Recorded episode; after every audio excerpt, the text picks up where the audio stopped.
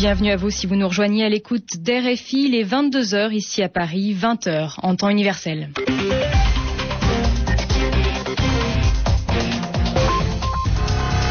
Mélanie Delaunay. Et le journal en français facile, c'est avec vous Bernard Najotte. Bonsoir.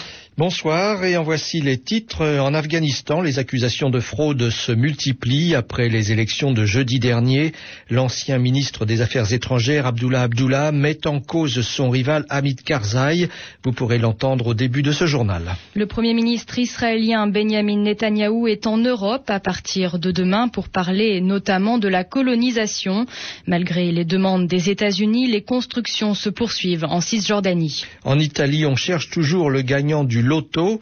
Il a gagné près de 150 millions d'euros vendredi, la plus grosse somme jamais remportée en Europe, mais il n'est toujours pas venu gagner son argent. Venu chercher ça. Le journal en français facile. En Afghanistan, les premiers résultats des élections présidentielles et provinciales seront connus dans deux jours et les accusations de fraude, c'est-à-dire de triche, sont de plus en plus nombreuses. Et aujourd'hui, c'est l'ancien ministre des Affaires étrangères, Abdullah Abdullah, qui accuse le président sortant, Hamid Karzai, de truquer le résultat de l'élection présidentielle. Il parle de fraude dans tout le pays et surtout dans le sud de l'Afghanistan.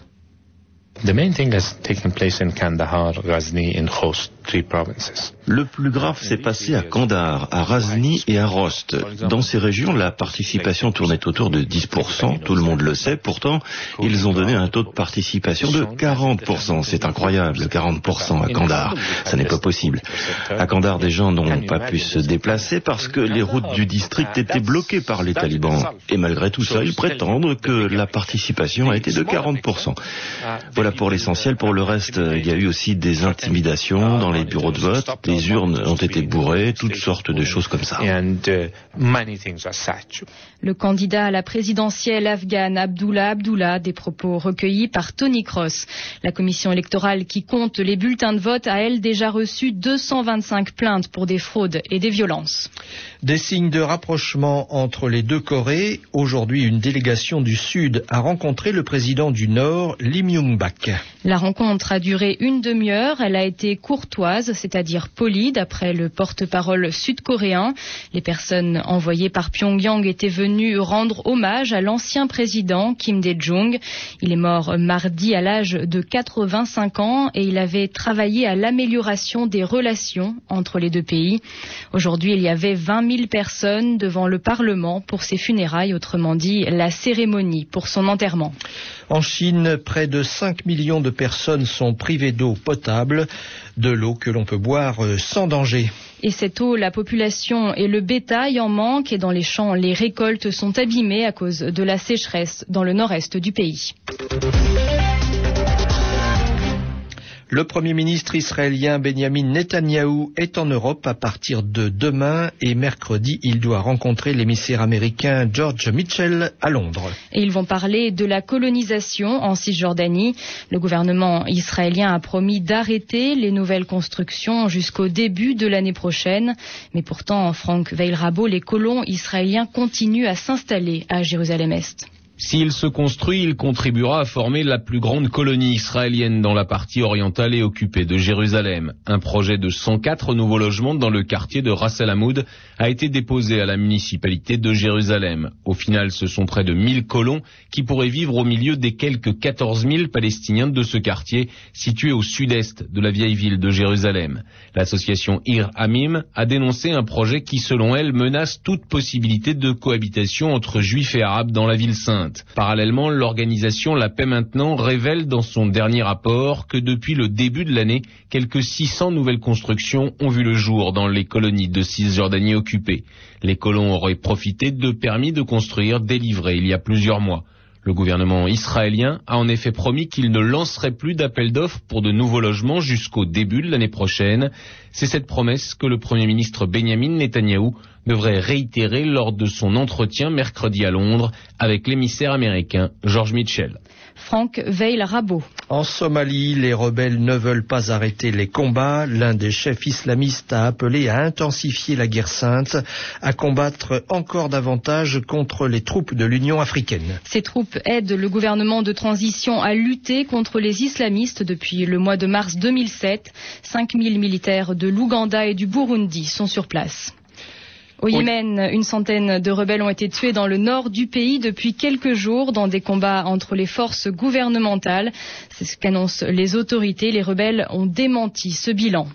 Il y a de plus en plus de cas de grippe A dans les îles de l'outre-mer. Des dizaines de milliers de personnes ont déjà attrapé le virus. Et pour le moment, six personnes sont mortes à cause de cette maladie dans les îles françaises. Et dès demain, la France va envoyer des médecins et des infirmiers en renfort en Polynésie française et en Nouvelle-Calédonie pour faire face à l'épidémie. Tanguy Loisel. Principale raison de cette forte propagation du virus, la baisse des températures. La Nouvelle-Calédonie et la Polynésie sont en plein hiver austral en ce moment. Conséquence, l'Institut national de veille sanitaire note une progression très rapide de la grippe A dans ces îles. En Polynésie française, deux femmes et un nourrisson ont succombé depuis le début de l'épidémie et plus de 10 000 personnes ont été contaminées. Le bilan est le même en Nouvelle-Calédonie avec trois morts en une semaine, mais un bilan à nuancer puisqu'il s'agissait de personnes atteintes de pathologies graves qui les fragilisent le nombre de personnes infectées est en revanche plus important, avec 20 000 cas de grippe A recensés. Sur l'île de la Réunion, enfin, cette maladie n'a pas fait de victimes pour le moment, mais le virus est tout de même bien présent. Les autorités estiment que le nombre de personnes infectées oscille entre 4 500 et 13 000 cas. Ces épidémies sont observées de près par la métropole. L'Institut de veille sanitaire compte envoyer sur ces îles une mission pour étudier comment le virus de la grippe A se propage. Tanguy Loisel et la ministre de la Santé Roselyne Bachelot et la secrétaire d'État à l'outre-mer Marilus Panchard arriveront ce vendredi dans l'île de la Réunion pour une visite de deux jours. Elles viendront voir comment l'île lutte contre le virus de la grippe A. En Grèce, les incendies s'approchent d'Athènes. Plusieurs pays de l'Union européenne vont envoyer des avions pour aider à éteindre les feux. La France a déjà envoyé deux Canadaires, ces avions qui transportent de l'eau, et deux autres vont partir demain. L'Italie et l'Autriche vont également venir en renfort. Des milliers d'habitants ont dû quitter leur maison au nord-est de la capitale. Il a gagné 148 millions d'euros. C'est un record en Europe, mais ce gagnant du loto italien ne s'est toujours pas fait connaître. Cela faisait une semaine que les Italiens et les touristes étrangers jouaient pour gagner cette somme énorme. Le gagnant a validé son ticket dans un bar de Bargnone, dans un village du sud de la, de la Toscane, mais on ne sait toujours pas qui c'est et du coup plusieurs noms circulent en Italie, Anne Lenir.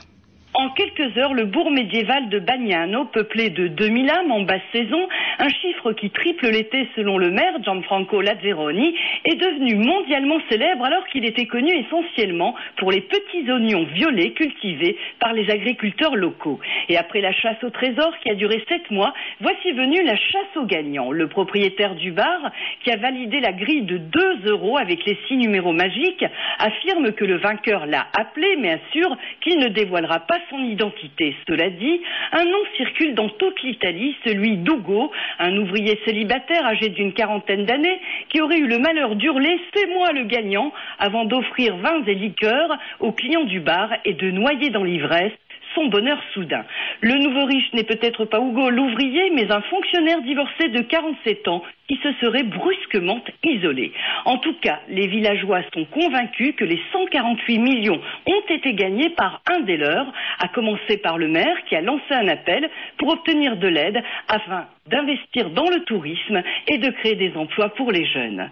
Anne Lenir, Rome, RFI. Et c'est la fin des championnats du monde d'athlétisme de Berlin. Et ce doublé aujourd'hui de l'Éthiopien Kenenisa Bekele, comme lors des Jeux Olympiques de Pékin, il a remporté à la fois le 5000 et le 10 000 mètres, une première dans les championnats du monde. Et puis la joie et la déception de l'Espagnole Natalia Rodriguez, elle a remporté le 1500 mètres et elle a été disqualifiée après une bousculade à 200 mètres de l'arrivée. Victoire des Américains dans le relais 4 x 400 mètres devant la Grande-Bretagne et l'Australie. Les Français emmenés par Leslie Jones se contentent de la septième place. 14 victoires à la suite pour les Girondins de Bordeaux dans le championnat de Ligue 1 de football. Bordeaux a battu Nice 4 buts à 0. Il redevient premier au classement devant Lyon et le Paris Saint-Germain. Et puis en ce moment, Lille mène 1 à 0 face à Toulouse. Merci de nous avoir suivis. C'est la fin de ce journal en français facile, présenté ce soir avec Bernard Najotte. Vous pouvez le réécouter sur notre site internet www.rfi.fr.